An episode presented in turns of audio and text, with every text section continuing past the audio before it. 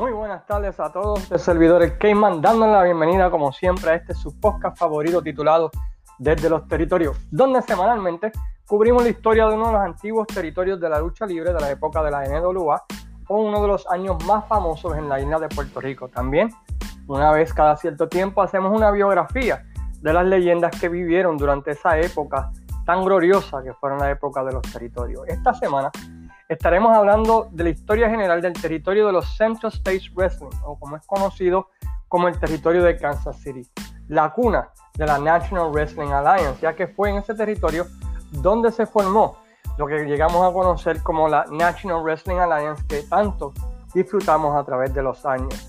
Pero antes de comenzar el podcast de esta semana, como siempre hacemos, queremos agradecer a las siguientes páginas por compartir y darle share al podcast, entre ellos la empresa número uno de, Florida, Pride of Wrestling, quien estarán haciendo su regreso y han anunciado varias luchas interesantes. Así que los invitamos a que visiten su página en Facebook para que de esa manera ustedes puedan ver ¿verdad? lo que es la mejor empresa independiente de la Florida. También Museo de Historia de la Lucha Libre Puertorriqueña. Agradecemos que compartan y le den share a este podcast. Lo mejor de la lucha, la página de Juan González, la página Fanáticos de la Lucha Libre OSCU y a cada uno de todos ustedes por sacarle su tiempo y escuchar el podcast, visitar la página, comentar en ella y expresar ¿verdad? su opinión sobre lo que estamos haciendo en esa página. Agradecemos de todo corazón Luis Gómez y este servidor por el apoyo ¿verdad? que le han dado a este pequeño proyecto de amor durante los pasados meses. El territorio de Kansas City fue uno de esos territorios bien raros porque, por un lado, era una de las oficinas más respetadas a través de la National Wrestling Alliance, pero a la vez es uno de esos territorios donde muchos luchadores odiaban luchar. Y estaremos hablando de esto. El territorio pues, es bien raro, porque como consideramos, ¿verdad? es respetado. The, Kansas City Office es la cuna de la NWA, pero luchadores odiaban ir allá por diferentes razones. También era un territorio bien aislado en comparación con los demás, lo que hacía ¿verdad? que muchos luchadores no quisieran ir allá. Le llamaban el purgatorio o el infierno del de los territorios de la NWA y vamos a estar considerando algunas de estas razones. El territorio cubría los estados de Kansas, el estado de Missouri, con excepción de la ciudad de San Luis, ya que en San Luis estaba el San Luis Wrestling Club, y se extendía también a los estados de Nebraska, Iowa y el sur y el oeste de Illinois, especialmente al sur, Springfield, Illinois, al oeste lo que se llama, ¿verdad? Pues este... Ay, santo, se me, fue el nombre ahora mismo. Des Plains y toda esa área más al oeste desde el estado de Illinois. Y, y el sketch de las carteleras pues era siguiente. Ellos corrían de lunes a domingo. El lunes estaban en Dubuque, Iowa. El martes estaban en Sedalia, Missouri el jueves, que era el día grande, la cartelera grande de ellos, el show más importante, lo hacían en Kansas City, Kansas. Los viernes se iban, ¿verdad?, a St. Joseph, Missouri. Saturdays era en Waterloo, Iowa. Y el domingo en Cedar Rapids, Iowa. Los miércoles eran lo que ellos llamaban sus spot shows en las ciudades más pequeñas con un crew más limitado.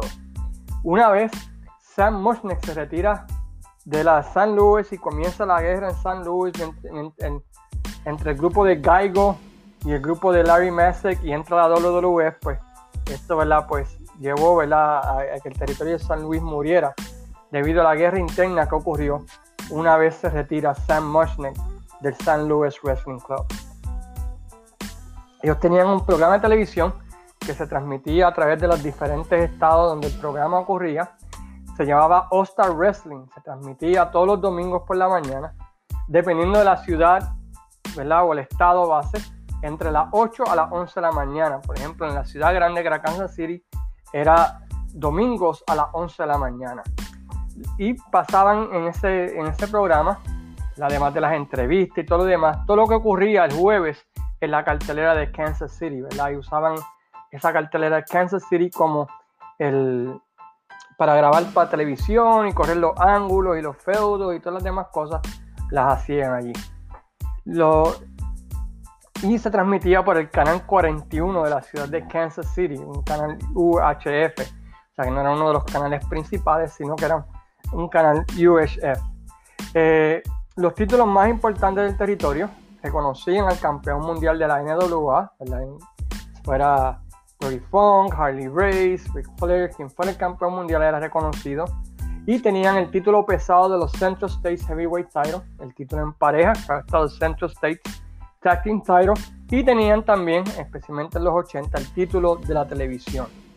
Entre los luchadores que pertenecieron o compitieron en el territorio, entre los muchos que lo hicieron, podemos decir lo siguiente: estuvo Harley Race, Bulldog Bob Brown, Cruiser Brody, Abdullah the Butcher, Hércules Ayala, que luchó en ese territorio como Crutcher Ayala, The Freight Train, Rufus R. Jones, el Nature Boy Warrior Kirby, Crazy Luke Graham, The Grappers, Lynn Denton, Tony Anthony, Marty Janetti, Tommy Rogers, Shawn Michaels, Teddy Jerry Oates, eh, Buzz Tyler, eh, Mike George, Hércules Hernández, este, Rip Rogers, Bob Sweetan, Terry Taylor, Herman Bobby Jaggers, Gypsy Joe, entre otros.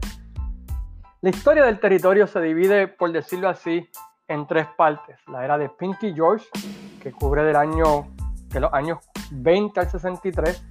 La primera fase de la era de Geiger, de 65 al 75. Y la era final, que fue ¿verdad? El, el fracaso de la compañía en los años 80. El territorio de Kansas City es uno de los más antiguos en la lucha libre, comenzando a establecerse allá en 1912. Pero no fue hasta en 1920 que se estableció definitivamente el territorio bajo el mando de Tom Pax, Tom Pax, quien no solamente estableció el territorio de Kansas City, pero también estableció el territorio de San Louis. El nombre original del territorio a finales de los 30 se llamó Midwest Wrestling Association. A finales de los 30 Pac decide quedarse en el territorio de San Luis y deja el territorio de Kansas City y vende sus acciones a Pinky George, quien durante los próximos 20 años, se puede decir, se convierte, si no en la persona más importante del mundo de la lucha libre, una de ellas. Él bautiza el territorio ¿verdad? como Midwest Wrestling Association y tenía a Orvin Brown como su estrella principal. Brown en aquel tiempo era uno, si no el mejor luchador del mundo, uno de los tres top luchadores del mundo, lo que ayuda a George, a Pinky George, a tener una gran voz en el mundo de la lucha libre porque él controlaba a Orville Brown.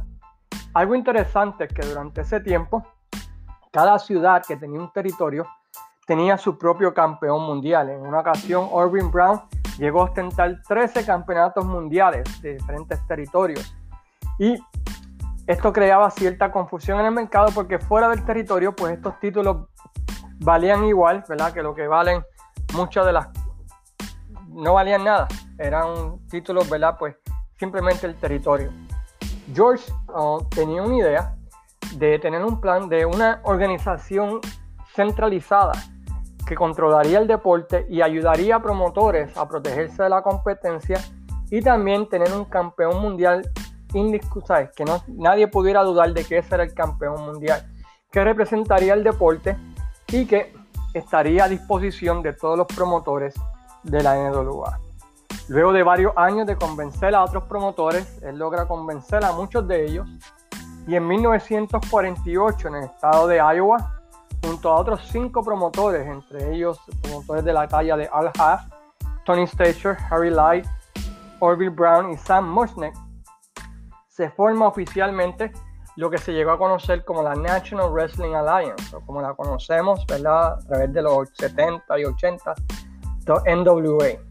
Y se determinó que Orvin Brown, quien hasta ese momento era el, mejor, o si no el mejor luchador de los mundos, sería el primer campeón mundial de la NWA, dándole aún más poder a Pinky George, quien fue nombrado primer presidente de la NWA, el que controlaba el campeón, controlaba el mundo de la lucha libre, por decirlo así.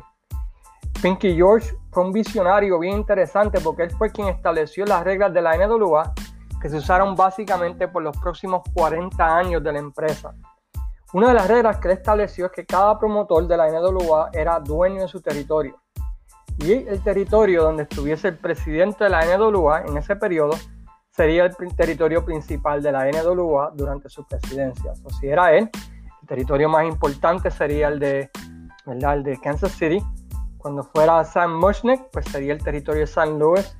Cuando fuera el territorio de Eddie Graham, pues sería el territorio de Florida. Y los demás trabajarían alrededor de ese territorio principal. Ellos tenían, por decirlo así, lo que se llamaba First Steps, o la primera opción para retar ¿verdad? el campeón uh, mundial.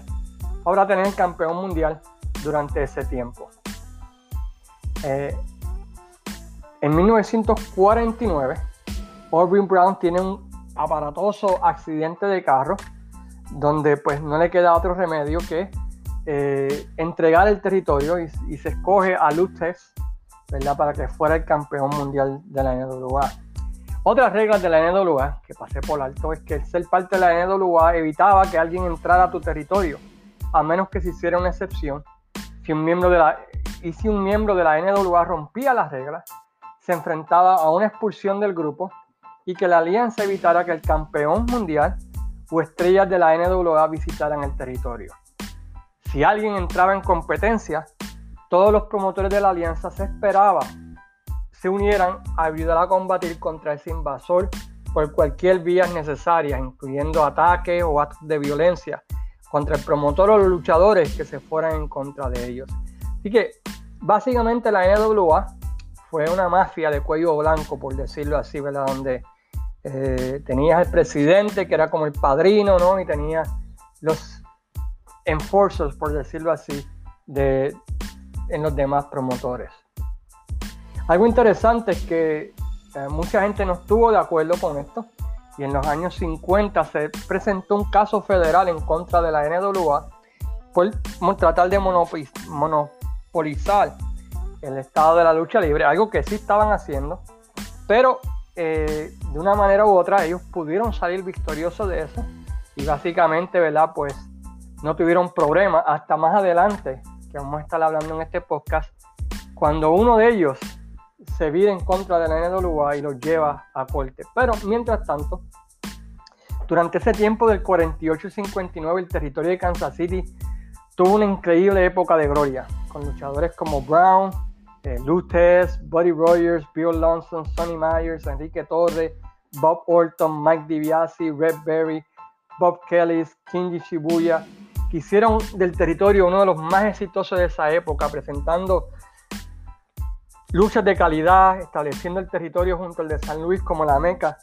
de la NWA. Ahí tú ibas a ver a luchadores creíbles, luchadores que tenían, eran a de la lona, luchadores súper científicos, shooters, tipos, ¿verdad? Que realmente, ¿verdad? Pues eran men's men, como diría un amigo que tengo, ¿verdad? Cuando los hombres eran hombres, ese, durante ese periodo del 48 al 59, e hicieron del territorio de Kansas City uno de los más importantes junto al de San Luis. Y más adelante, pues Florida se unió a ese corillo.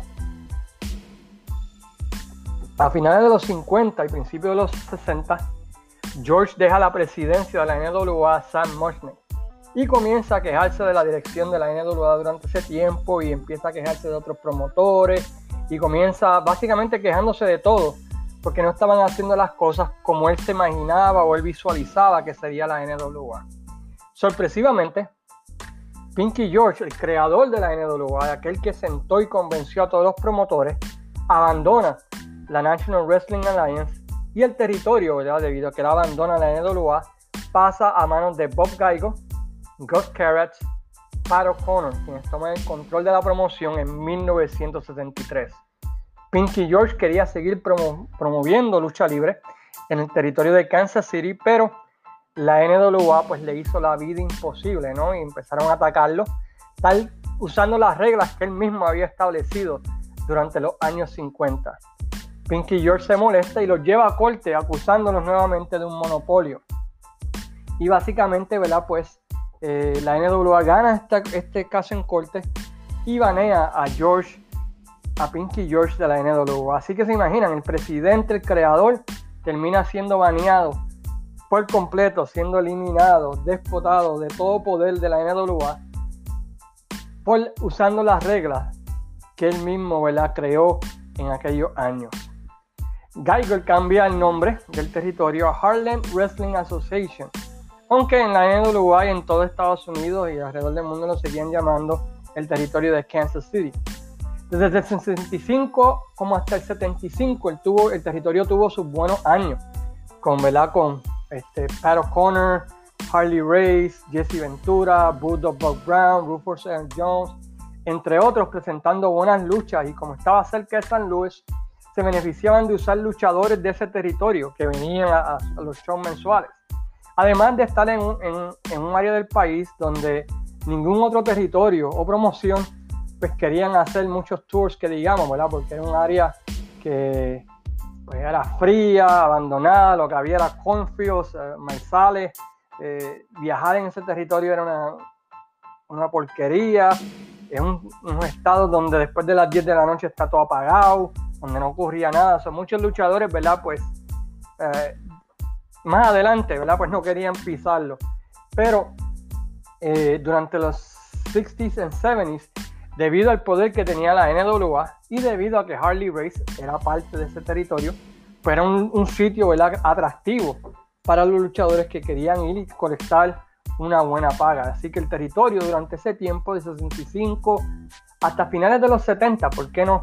Se puede decir que fue un buen territorio, no un territorio súper famoso, pero un territorio que hacía dinero y un territorio, ¿verdad? Pues que las cosas eh, iban bien, por decirlo así.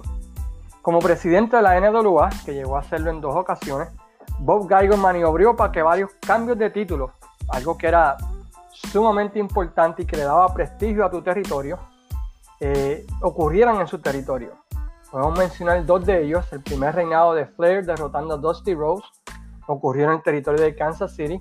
Y claro está el famoso donde Race derrota a Flair para reconquistar el campeonato mundial de la NWA en lo que fue, por decirlo así, el último momento de gran gloria del territorio de los Central States Wrestling. Lamentablemente, el, problema del territorio pues era el mismo dueño, Bob Caigo, quien su filosofía de booking era realmente pues no hacer mucho, no, no correr muchos ángulos raros ni ángulos fuertes, no era como Florida o como World Class o que ellos trataban de correr ángulos para mantener las super casas llenas. La filosofía de él, yo tengo mi espacio en televisión, colecto dinero de eso. Si van 300, bien, si van 1000, perfecto, pero no, no me ahorro mucho. Otro problema que tenía Bob Geiger es que no pagaba mucho. Era uno de los más tacaños, por decirlo así, en consideración con otros de los uh, bookers de ese tiempo. Así que muchos luchadores, pues, eh, evitaban ir a, Kansas City porque sabían que la paga, ¿verdad? Pues no era, no era la mejor.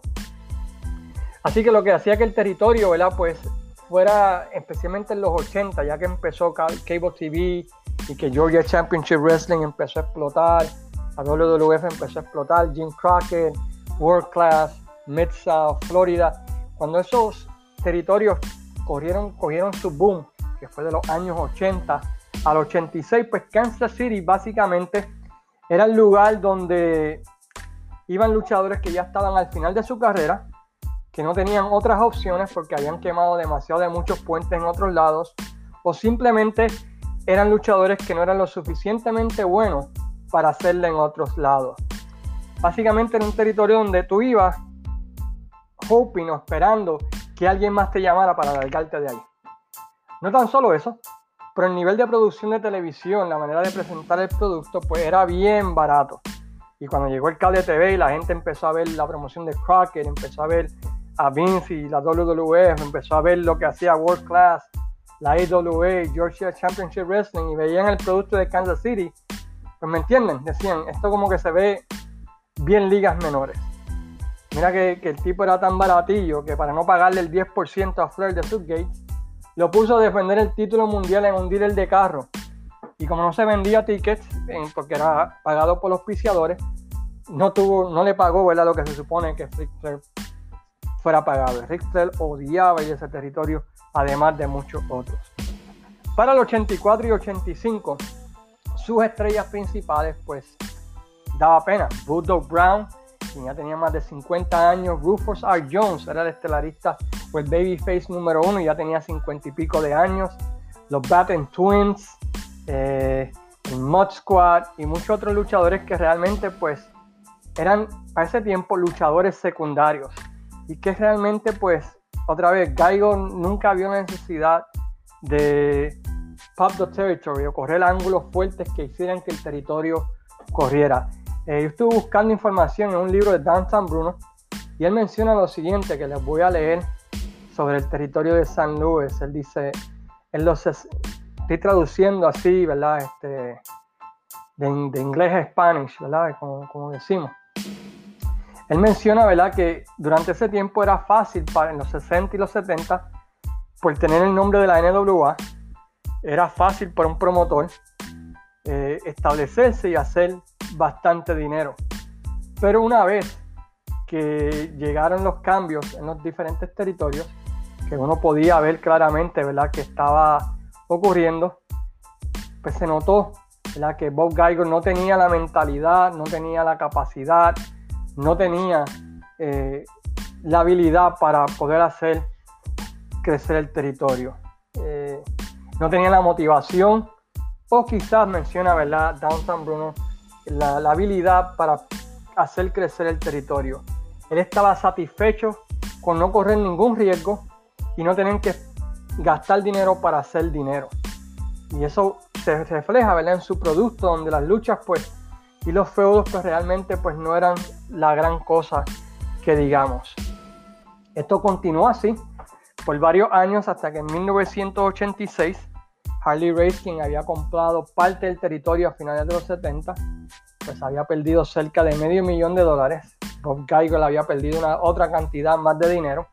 Y finalmente deciden vender el territorio a Jim Crockett Promotions. Algo interesante, o la idea que tenía Jim Crockett Promotions del territorio de, de Kansas City era uno muy bueno, yo pienso, en, al principio. Era agarrar esos luchadores jóvenes que ellos tenían, como Warlord, Sam Houston, eh, Brad Armstrong, Tim Horner, luchadores ¿verdad? que no estaban todavía listos para llegar a estar en Crockett, mandarlos junto con un crew de veteranos, entre ellos Bill Dundee, uh, Buddy y entre otros, para ir desarrollándolos como un Next, como empezó Next, ¿verdad? que era un territorio de desarrollo, donde pudieran practicar las promos, pudieran tener sus propios feudos y de vez en cuando pues corrían shows con, con Crockett Promotion, la grande, y así iban adquiriendo experiencia. Una vez que ellos tuviesen, ¿verdad? Esta experiencia, pues eran elevados, ¿verdad? A Crockett Promotions y si había un luchador que ya se había quemado suficiente en Crockett Promotion, pues los enviaban a los Central States y así, ¿verdad? Pues iban reciclando a luchadores y de esa manera pues tenían un sistema establecido. La idea fue muy buena, pero como siempre sucede en estas promociones grandes, especialmente por la competencia eh, eh, durante ese tiempo de la WWF, pues Dusty Rhodes perdió el interés y en, básicamente que en febrero o marzo del 87 simplemente abandonan el territorio de Kansas City y regresa Crockett y se está ahí todo el luchador y básicamente pues deja de correr en un territorio aparte, en el territorio de, de Kansas City. Esto lleva a que Bob Gaigo, pues nuevamente entre a promocionar lucha libre allí en, en territorio de Kansas City. Esta se desliga de la NWA por completo en 1987 y corre, ¿verdad? Una, una promoción, ¿verdad? Que se llamó la World Wrestling Alliance, si no me equivoco, en la que corrió por cerca de un año y donde básicamente pues utilizó, siguió utilizando aquellos luchadores, ¿verdad? Pues que habían sido fieles a él, entre ellos, ¿verdad? Bulldog Brown, eh, hizo una pequeña alianza con la AWA durante ese tiempo, pero que realmente, ¿verdad? Pues este, pues ni fu ni fa, como decimos, eh, que realmente pues llevó, ¿verdad? Que finalmente en 1989 pues dejara de, promover y que se acabara lo que fue el territorio de Kansas City en sí. Pero por 40 años el territorio de Kansas City estuvo allí, ¿no? Los últimos 7, 8 años fueron años malos, pero duró más que el territorio de, San Luis, duró más que el territorio de Los Ángeles, duró mucho más que otros territorios. Pero lamentablemente, ¿verdad? Pues la razón por la cual terminó, pues fue eh, el dueño. No quería invertir para hacer dinero, no quería pagar a luchadores para que se quedaran un tiempo. Y básicamente, ¿verdad? Pues los Central States se convirtieron en un stepping stone a otros territorios. Ahí debutó Marty Jannetty, debutó Shawn Michaels y tan pronto tuvieron el chance se fueron para la IWA. Imagínense eso. Tú prefieres trabajar con Vern Gagne que trabajar con Bob Gaigo. Eso te lo dice todo. Finalmente Bob Gaigo, ¿verdad? Eh, compró un bar que se llamó The Tender Trap y falleció, ¿verdad? Este, en octubre 30 del año 2014, donde, ¿verdad? Debido a la enfermedad de Alzheimer, pues él falleció, ¿verdad? En esa fecha, en Kansas City. Pero el territorio de, de Central States, pues otra vez fue uno de los territorios más respetados por sus primeros 30 años, pero debido a no querer evolucionar, no modernizarse, no cambiar su manera de buquear, pues el territorio murió ¿verdad? debido a su propio dueño. Hay mucho de Central States en lo que llamamos ¿verdad? YouTube que pueden ir a ver. Recomiendo. El año 85 fue bastante bueno. Bruce Brody y Abdullah tuvieron un buen feudito allí. Veía, ver a Shawn Michaels y Marty Jannetty crecer y esa evolución para los Midnight Rockers. Ver el último feudo bastante interesante de, de Rufus R. Jones. Eh, Ron Starr participó allí, tuvo un buen feudo durante ese tiempo. Así que tienen sus par de cositas, pero realmente, ¿verdad? Pues no, no es un territorio que yo pueda decir, mira, véanlo como vean Mid-South, o véanlo como Florida, o véanlo como Smokey. Simplemente un feudo donde tú vas a ver luchadores viejos tratar de mantener su posición y luchadores nuevos tratando de crear un nombre para irse lo más rápido posible a otro territorio. Esta es nuestra mirada a la historia general del territorio de los Central States, la cuna de la NWA. Eh, la semana que viene vamos a estar regresando con otro podcast interesante. Creo que vamos a estar mirando Starcade 85. Y en dos semanas, si Dios permite, estaremos. Puedo decir el sketch, yo creo que de las próximas tres semanas, si Dios permite. Creo que va a ser Starcade 85 la semana que viene, la biografía de Dusty Rhodes. Y finalmente, a petición de muchos que me lo han pedido, vamos a hablar de New Japan, la historia de Anthony Noki y su compañía New Japan. Mientras tanto, queremos recordar a todos que la que sigan visitando nuestra página desde los territorios, que le den like, que le den share a los posts, agradecidos por el apoyo que nos han dado en las últimas últimos meses, ha sido increíble. Así que muchas gracias a todos y mientras tanto, ¿verdad? Pues los dejamos hasta la semana que viene, agradeciendo como siempre su apoyo, su cariño y sus buenos mensajes y buenas vibras. Se despide el Cayman deseándole a todos ¿verdad? buenas tardes y como siempre digo, sayonara amigos.